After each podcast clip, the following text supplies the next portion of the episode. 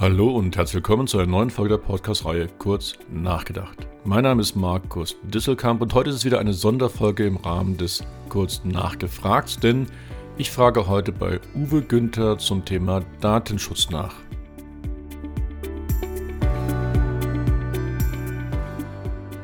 Nach all den Podcast-Folgen zur digitalen Transformation, zu digital orientierten Geschäftsmodellen und digital angestoßenen Disruptionen fand ich, war es jetzt wirklich mal eine Zeit, eine spezielle Folge zum Thema Datenschutz aufzunehmen. Und mit Uwe Günther habe ich einen Experten gefunden, mit dem man wirklich darüber diskutieren kann, was sind eigentlich die Unterschiede zwischen Datensicherheit, Datenschutz, was sind die Konsequenzen aus der DSGVO und allen voran, wie soll und kann man mit diesen gesetzlichen Vorgaben umgehen, um als Unternehmen mit personenbezogenen Daten nicht nur zu arbeiten, sondern gegebenenfalls daraus auch sogar Wettbewerbsvorteile generieren zu können.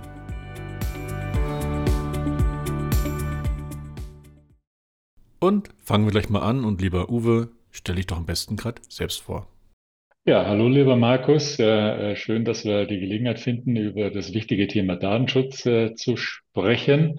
Ich persönlich begleite Datenschutz schon seit über 20 Jahren in meiner beruflichen Laufbahn. Ähm, ich äh, bin ursprünglich Informatiker und habe ein Leben lang immer IT-Beratung, IT-Management-Beratung durchgeführt und, äh, und überdies äh, bin ich dann in das Thema Datenschutz äh, äh, hineingekommen und, ähm, und äh, wir betreiben das, äh, wir die Curcon GmbH mit äh, dem Tochterunternehmen Sanovis GmbH, deren äh, Geschäftsführer ich bin und bei der Curacon bin ich äh, Mitunternehmer, also mit Anteilseigner und Partner. Wir begleiten das Thema mit äh, circa zwölf Leuten in, bei uns in der Abteilung im Bereich Datenschutzberatung. Äh, ähm, in den Branchen Gesundheitswirtschaft, Sozialwirtschaft, äh, öffentliche Verwaltung, Kirche, alles das, was unsere Mandantschaft ausmacht. Und immer, immer äh, fokussierter, weil die Mandanten immer mehr auf das Thema äh, sensibler reagieren.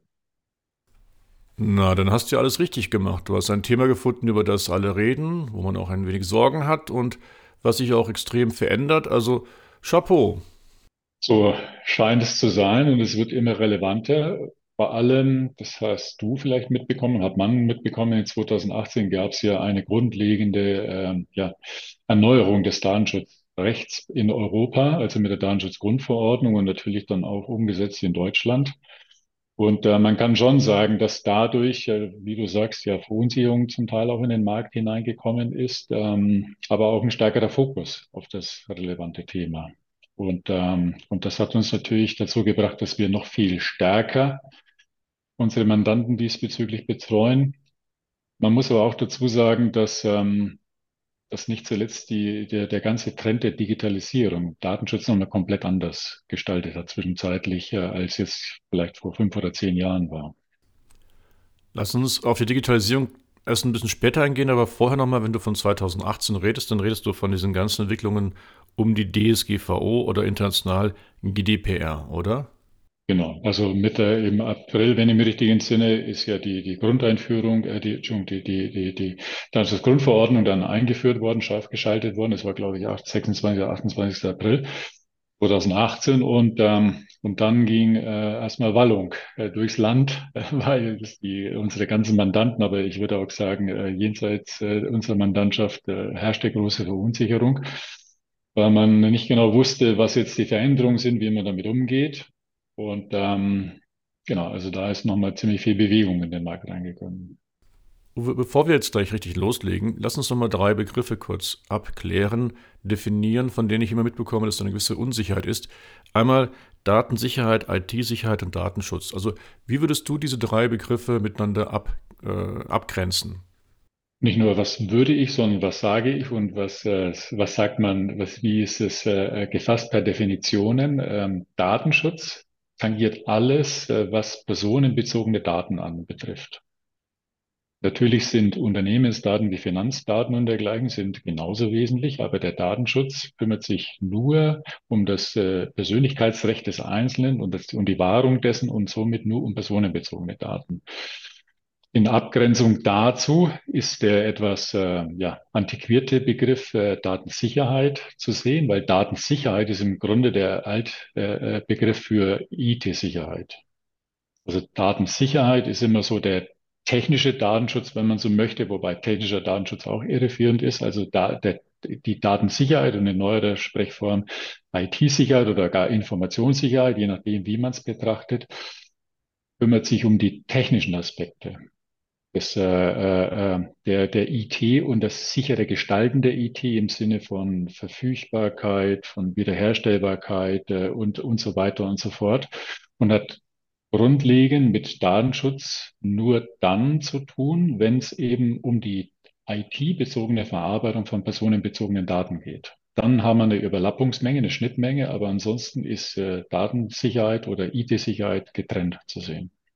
Das heißt also, wenn ein Hacker irgendwelche Preislisten, Konstruktionszeichnungen oder digitale Zwillinge klaut, dann wäre das Datensicherheit. Genau, hat mit Datenschutz nichts zu tun. Okay, und Datensicherheit und IT-Sicherheit sind eigentlich das gleiche. Wie gesagt, das Datensicherheit ist der althergebrachte Begriff. Dann hat man sich, äh, weil eben diese Doppeldeutigkeit und Verwirrung äh, stattfand, hat man sich von dem Altbegriff Datensicherheit gelöst und hat dann das äh, als IT-Sicherheit bezeichnet. Und IT-Sicherheit hat sich auch noch ein Stück weit weiterentwickelt. Bei IT-Sicherheit wirklich so der rein technologische Aspekt ist im Sinne von Härten der IT-Infrastruktur vor äh, Eindringlingen von außen, vor Instabilitäten und so weiter und so fort. Und man hat es weitergefasst, ähm, weil die Bedrohungen oder die Unsicherheiten im Bereich der IT-Sicherheit liegen ja nicht nur auf der technischen Ebene, sondern auf der prozessualen Ebene. Das heißt, der Faktor Mensch ist ja auch relevant. Und Ende des, am Ende des Tages geht es natürlich wieder um äh, Informationen, um Daten und Informationen. Und aus dem Grunde hat man jetzt diese mehr äh, prozessuale äh, Schicht mit hinzugenommen äh, und hinzugedacht. Und aus dem Grunde spricht man heute auch oftmals von Informationssicherheit. Jetzt sehen ja viele Unternehmen die DSGVO, also Datenschutzgrundverordnung von 2018, als ein Damoklesschwert. Also da muss man auf einmal sich mit den Daten beschäftigen, man muss mit den Kunden kommunizieren, man muss deren Einwilligung einholen. Also das ist sehr viel Aufwand und das sind eher Barrieren für das jeweilige Geschäftsmodell. Siehst du das auch so oder siehst du neben den sagen wir mal, administrativen Aufgaben, Pflichten und auch Nachteilen auch Vorteile für die Unternehmen dank der DSGVO? Die Vorteile liegen im Bereich Datenschutz eher äh, äh, beim Individuum. Weil ja deine, meine personenbezogenen Daten, wenn du, keine Ahnung, wir beide sind wahrscheinlich äh, Kunden bei Amazon, wir beide haben natürlich einen Handyvertrag und äh, wir beide äh, haben hier und äh, da mal zu tun mit Krankenhaus oder mit, mit Arztbesuchen und dergleichen. Und dann ist natürlich uns dran gelegen, dass diese Daten dann sensitiv äh, verarbeitet und behandelt werden. Das heißt, der Vorteil liegt beim Individuum. Eine Firma an sich, ein Krankenhaus zum Beispiel, hat im Grunde, die, die haben schon immer, ich sag mal, versucht, da sensitiv damit umzugehen und die haben erstmal einen Mehraufwand dadurch. Also ich glaube schon, dass man dank der DSGVO und der GDPR Wettbewerbsvorteile als Unternehmen generieren kann. Denn gerade im Vergleich zu irgendwelchen Internetplattformen oder Fintechs, wo man nicht genau weiß, ob die sich wirklich an die Spielregeln so halten, finde ich es als Kunde schon wichtiger, mit einem Partner zusammenzuarbeiten, der sich seriös an die Standards, die gesetzlichen Standards hält. Ist so.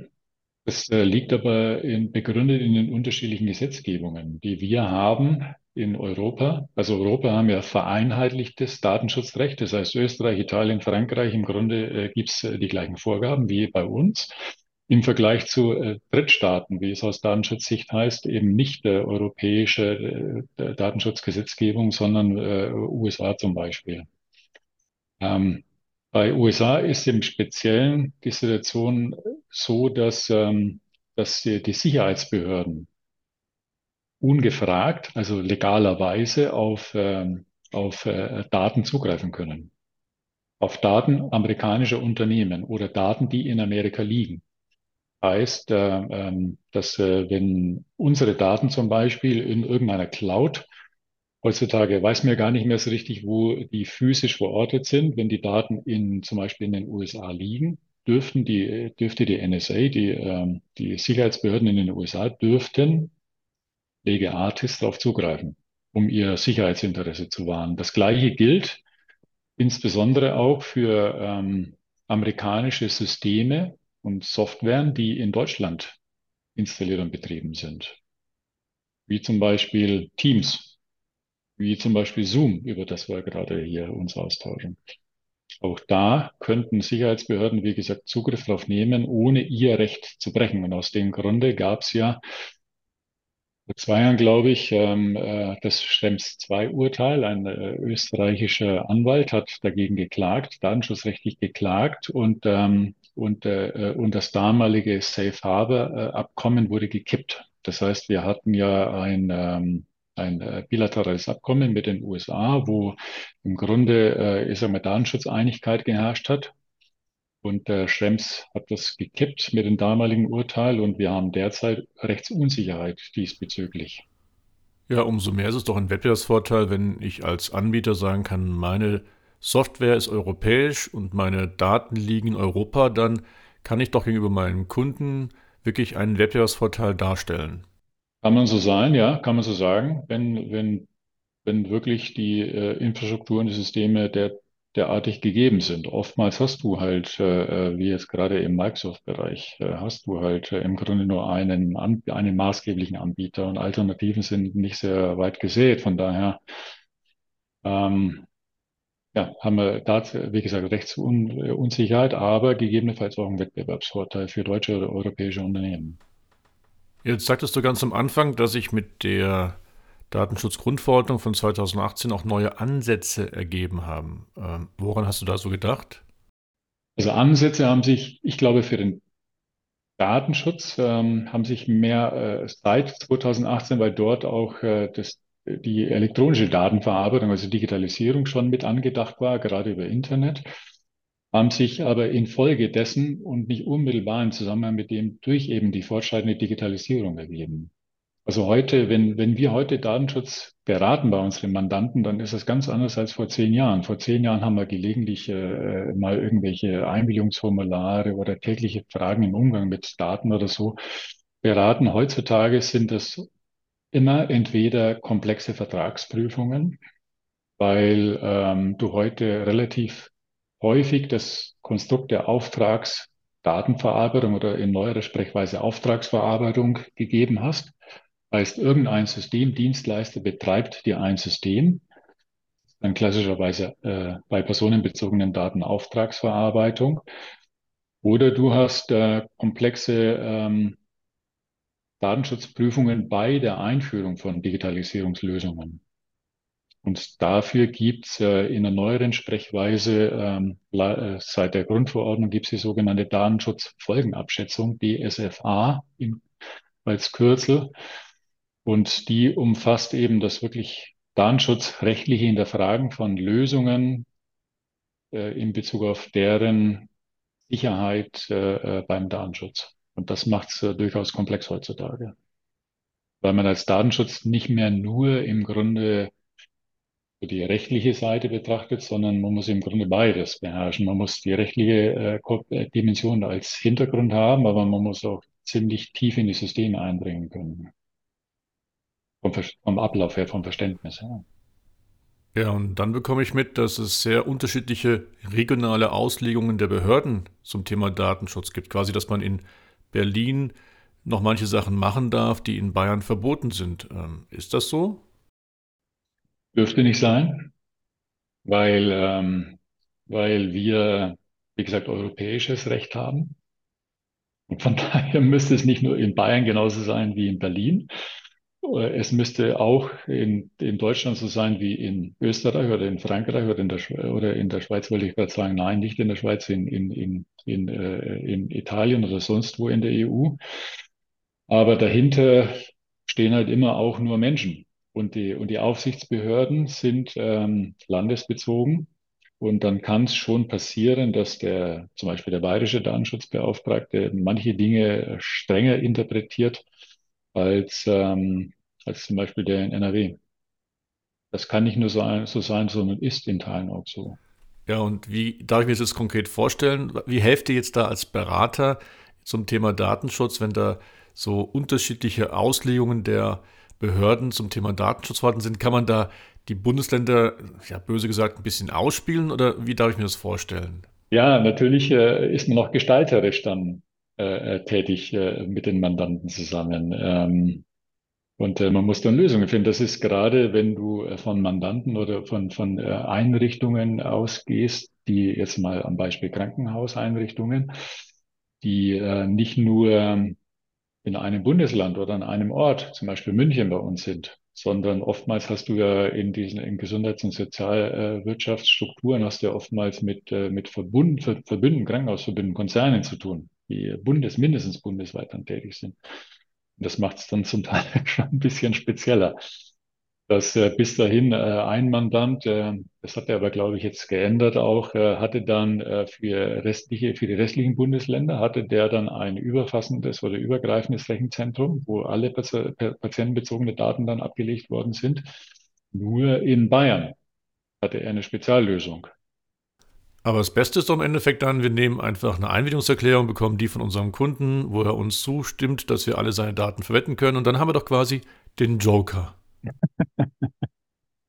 Joker würde ich es nicht nennen. Das würde ich ähm, so ein bisschen einschränken wollen. Aber im Grunde ist äh, die Einwilligungserklärung das, äh, das, das Gang und Gäbe, das übliche Mittel. Du hast im, du hast im Grunde hast du zwei bis drei ähm, Legitimationsgrundlagen für die personenbezogene Datenverarbeitung. Weder du hast eine gesetzliche Grundlage.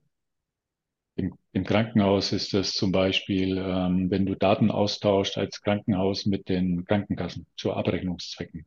Dann brauchst du nicht jedes Mal den Patienten fragen, sondern du hast eine gesetzliche Grundlage.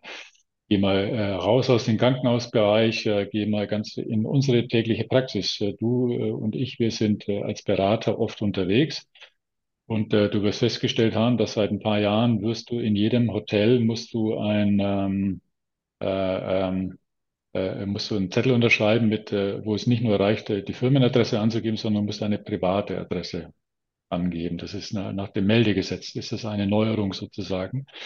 Ähm, auch da gibt es eine gesetzliche Grundlage. Du bist verpflichtet, diese Daten anzugeben, egal ob es dir gefällt oder nicht. Ähm, also wie gesagt, die gesetzliche Grundlage ist eine Legitimationsgrundlage für die personenbezogene Datenverarbeitung, dann äh, der, der äh, rechtfertigende äh, Notstand oder Gefahrenverzug ist eine weit, weitere Grundlage und last but not least, und das ist das flächigste wahrscheinlich, die von dir erwähnte Einwilligungserklärung. Wohingegen die Einwilligungserklärung immer und das ist die Einschränkung dabei, von daher ist es nicht äh, der Joker sozusagen, der alles sticht, ähm, immer zweckgebunden und, äh, äh, und, äh, und äh, wie gesagt, ganz, ganz konkret umrissen und umfasst sein muss. Immer, und du musst immer ähm, im, aufgeklärt sein über die, äh, über den Inhalt der Datenverarbeitung dahinter und, ähm, und kannst auch jederzeit widersprechen. Das heißt, ähm, also den, den Generaljoker zu sagen, ja, lieber Markus, äh, unterschreib mir mal da den Zettel, lass uns mal vorher zwei Bier trinken und unterschreibst es leichter und dann, ne, und dann kann ich global sozusagen sämtliche personenbezogene Daten für dir verarbeiten. Das wird nicht funktionieren, sondern eine Einwilligungserklärung muss immer streng zweckgebunden sein. Aber lass uns doch mal Google anschauen. Die machen das doch ziemlich pfiffig, indem wir ständig die Einwilligung geben für deren Dienste ohne dass wir groß darüber nachdenken, was wir da eigentlich bestätigen. Also wir schalten unser Gehirn aus, weil alles so convenient ist. Wir bekommen Google Maps nur, wenn wir unsere Daten komplett freigeben. Das ist ja sowas von convenient, sowas von ja eben manipulativ. Und jetzt die Frage an dich, stimmt diese Einschätzung von mir überhaupt? Und zweitens, könnte man sowas auch in Deutschland machen, weil dann wäre das Zauberwort doch wirklich Convenience. Ist ja, also was du ansprichst, ist ja im Grunde äh, bei Google so und bei jeder Webseite so, dass du hast ja immer diese Consent-Banners am Anfang. Ne, das ist ja, das nervt ja, ich sag mal, seit der Grundverordnung sozusagen, nervt das ja, dass bei jeder Webseite, die du neu aufrufst, Bild.de, Spiegel.de, FAZ.de, ich weiß nicht, was auch immer da zu nennen ist, ne, Sport1.de, was sonstiges, ähm, hast du erstmal immer einen Consent-Banner dabei. Ne, der ist rechtlich vorgeschrieben und im Grunde ist das eine, eine de facto Einwilligungserklärung, wo äh, dahinter abgebildet ist, dass zum Beispiel äh, Cookies auf deinem PC äh, gespeichert werden, um, um die Verarbeitung dann der Webseite leichter zu gestalten und so weiter und so fort. Ne? Ähm, es ist nicht äh, meiner Meinung nach und auch, äh, äh ich glaube, dass der Bundesgerichtshof oder der Europäische Gerichtshof, einer von beiden, hat kürzlich auch ein Urteil äh, verlautbaren lassen, dass es eben nicht möglich ist, äh, einfach dort im Dickicht sozusagen der Regelungen, weil was anderes ist es nicht, äh, um wirklich alles genau zu, äh, du kannst ja, du hast, ich gehe einen, einen halben Schritt zurück. Du hast die Möglichkeit, indem du sagst, ja, ich akzeptiere alles, oder du hättest die Möglichkeit zu sagen, ich akzeptiere selektiv. Und was dann, wenn du, wenn du dir wirklich die Mühe machst, selektiv zu akzeptieren, dann geht er wirklich über Seiten hinweg, mehr oder weniger oftmals gehen da irgendwelche Erläuterungen, also Informationspflichten, die dir nachgegangen wird, äh, äh, tun sich auf. Und dann, ähm, und dann kannst du äh, quasi informierte, in Anführungszeichen, kannst du dann die Einwilligung dann geben oder nicht für selektiv für einzelne Aspekte. Und ähm, und da ist kürzlich ein äh, Urteil ergangen, dass, ähm, dass das nicht äh, in Tiefe und Breite äh, so stattfinden kann und dargelegt werden kann, dass du als Einzelner keinen Überblick mehr hast. Selbst als äh, belesener und intelligenter Mensch sozusagen komplett den, Übersicht, den Überblick verlierst und aus dem Grunde dann aufgibst und dann dennoch wieder alles äh, akzeptierst sondern da gab es kürzlich ein, äh, ein, ein, Urteil dazu, dass äh, die äh, Informationsaufbereitung zum Beispiel bei den Consent-Banner so klar und knapp gefasst werden muss, dass auch der Durchschnittliche das verstehen, überblicken und äh, bewusst dann auch einwilligen kann. Aber lass mich nochmal diesen Gedanken der Convenience mich festbeißen. Es gibt doch in Deutschland auch einige Autoversicherungen bereits, die haben von Millionen von deutschen Autofahrern ihre GPS-Daten. Also sie wissen immer genau, wo die Autofahrer sind, wie sie fahren, wie aggressiv, wie freundlich sie fahren und das hat dann Einfluss auf deine äh, Prämien. Also auf gut Deutsch ist es einmal ziemlich bequem, solche Systeme zu installieren, aber dann hat es auch Vorteile, dass du dann deine Prämien optimieren kannst. Also Megawort, wieder Zauberwort, Convenience. Meinst du nicht, dass das auch eine Möglichkeit für viel mehr andere Firmen ist, durch ähnliche Convenience-Lösungen, wie es im Endeffekt Google vorgemacht hat, von ihren Kunden sehr umfassende Einwilligungserklärungen zu bekommen, ganz legal zu bekommen. Legal ist es am Ende des Tages äh, ja, auf jeden Fall. Ob es dann wirklich ähm, für den Einzelnen dann bewusst legal ist, also im Sinne der, der, des, des, des, äh, des Gebens der Einwilligung, das äh, lasse lass ich mal dahingestellt. Also nochmal, ich, äh, wir beide fahren Auto Ne? Und äh, uns, wir haben einigermaßen moderne Autos und, ähm, und die Autos übertragen sekündlich in jeder Sekunde sozusagen, in den der da drin sitzt, äh, übertragen die deine Positionsdaten ne? und ich weiß nicht, äh, welche Daten sonst noch. Und ähm, ohne es zu wissen, habe ich bestimmt zu irgendeinem Zeitpunkt in diesem Beschaffungsprozess dieses äh, PKWs, habe ich irgendwann mal da äh, wahrscheinlich nicht richtig hinblickend äh, und auch akzeptierend, blind äh, akzeptierend wahrscheinlich habe ich da eine Einwilligung dafür gegeben. Ansonsten dürfen die Daten nicht verarbeitet werden, weil auch der Aufenthaltsort eines, einer Person ist ein personenbezogenes Datum. Also es ist äh, genau so das Dickicht an Informationen, äh, was du vorhin angesprochen, angesprochen hast, der Sog sozusagen oder die Flut, kann man auch fast schon sagen, an äh, äh Einwilligungstatbeständen sozusagen, die, die du gar nicht überblicken kannst. Und ähm, dann irgendwann gibst du auf und dann klickst du halt einfach auf Ja oder unterschreibst. Ja, aber genau da bin ich ja immer auf der anderen Seite bei meinen Coaching-Projekten. Schau mal, ich knalle immer gegen den lokalen Datenschutzbeauftragten des Unternehmens, der dem Management sagt, das geht alles nicht. Wir können gar keine Daten von Kunden sammeln. Wir können die gar nicht verarbeiten. Wir können die gar nicht monetarisieren. Und dann stehe ich da als Coach und sage, hey, lass uns doch mal kreativ sein, lass uns doch mal überlegen, wie es andere machen, wie es ein Google oder auch deutsche Autoversicherungen machen. Lass uns mal überlegen, wie können wir eine kreative, sehr convenient Lösung schaffen, wo der Kunde, jetzt sage ich mal ein bisschen böse, sein Gehirn ausschaltet und einfach diese, diese Dienstleistung uns haben will und deswegen seine Einwilligung gibt. Und jetzt wieder lieb, wir wollen natürlich diese Daten nicht missbrauchen, sondern ganz brav im Sinne des deutschen Datenschutzgesetzes auch verwenden, sodass wir dem Kunden einen Mehrwert bieten, aber auch selbst damit arbeiten können und dann daraus unsere Wettbewerbsvorteile generieren können. Und das ist für mich ein ganz zentraler Kampf, immer mit den lokalen unternehmerischen Datenschutzbeauftragten.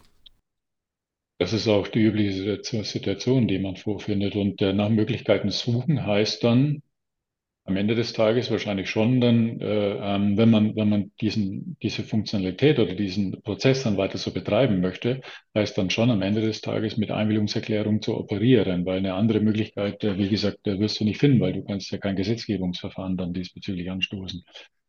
Ähm, warum sage ich, das ist oftmals die übliche Situation, weil es gibt unterschiedliche Interessen und der, ähm, und der, das klassische Interesse eines internen Datenschutzbeauftragten, ich betone internen Datenschutzbeauftragten, ist natürlich erstmal für sich, äh, sich selbst abzusichern und seine Position abzusichern.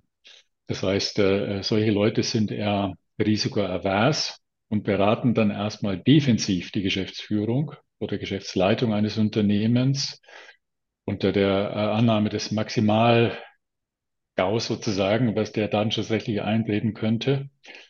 Ähm, und das ist halt der große Unterschied zu äh, jemandem wie uns. Wir, äh, wir sehen die Risiken.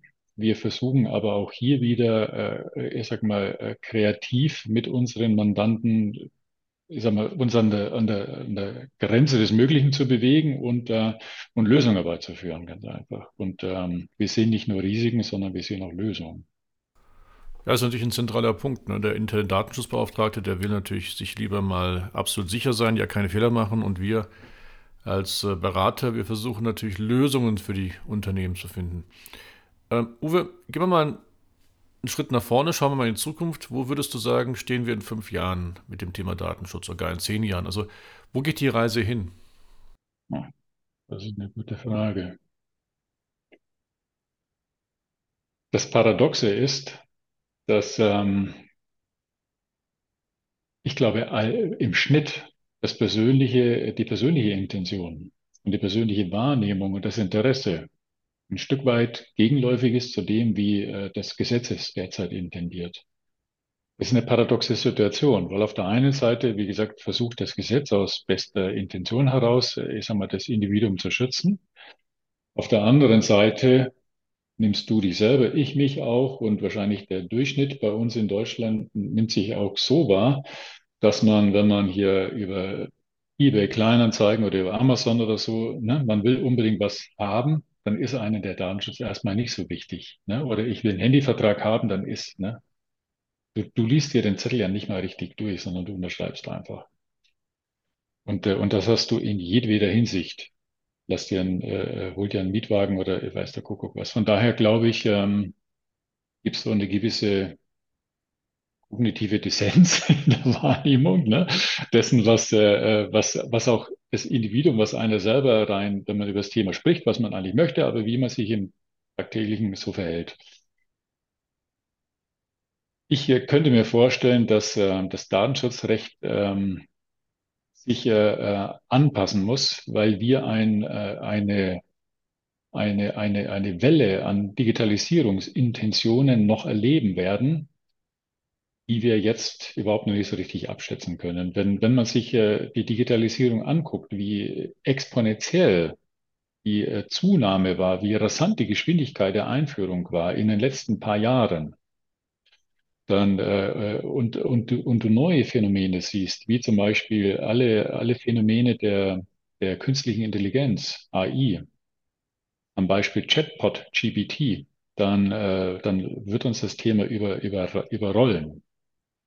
Und ich glaube, ohne den Datenschutz äh, geringwert schätzen zu wollen, in keinster Weise, aber der Datenschutz muss da ein Stück weit flexibler werden.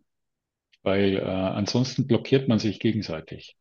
Wir haben neue technologische Möglichkeiten, die äh, Prozesse ermöglichen, die neue Geschäftsideen ermöglichen.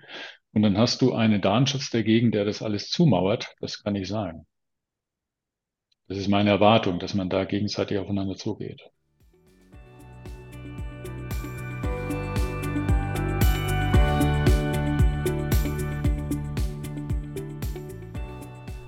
Ja, das ist das Spannende überhaupt der digitalen Transformation, Lösungen zu finden, mit denen man dem Kunden etwas Gutes bietet, einen Mehrwert, für den er auch bereit ist, dann dementsprechend zu bezahlen, sodass die Rentabilität des Unternehmens steigert, aber gleichzeitig auch den, den gesetzlichen Rahmen beibehält und natürlich sich an die legalen Vorgaben hält.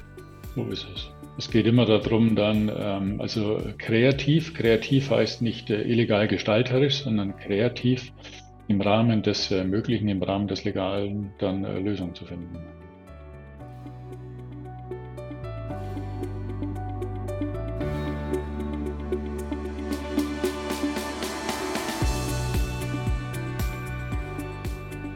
Lieber Uwe, ich danke dir schon mal sehr herzlich für deine Beiträge, denn das ist jetzt ganz klar geworden, Datenschutz ist nicht nur eine Pflicht, sondern auch eine Kür. Mit Datenschutz kann man Wettbewerbsvorteile generieren und Datenschutz bedeutet Kreativität im, im gesetzlichen Rahmen. Das finde ich spannend. Dir nochmal vielen Dank und euch lieben Zuhörern viel Spaß beim Nachdenken und bis bald. Lieben Gruß, euer Markus.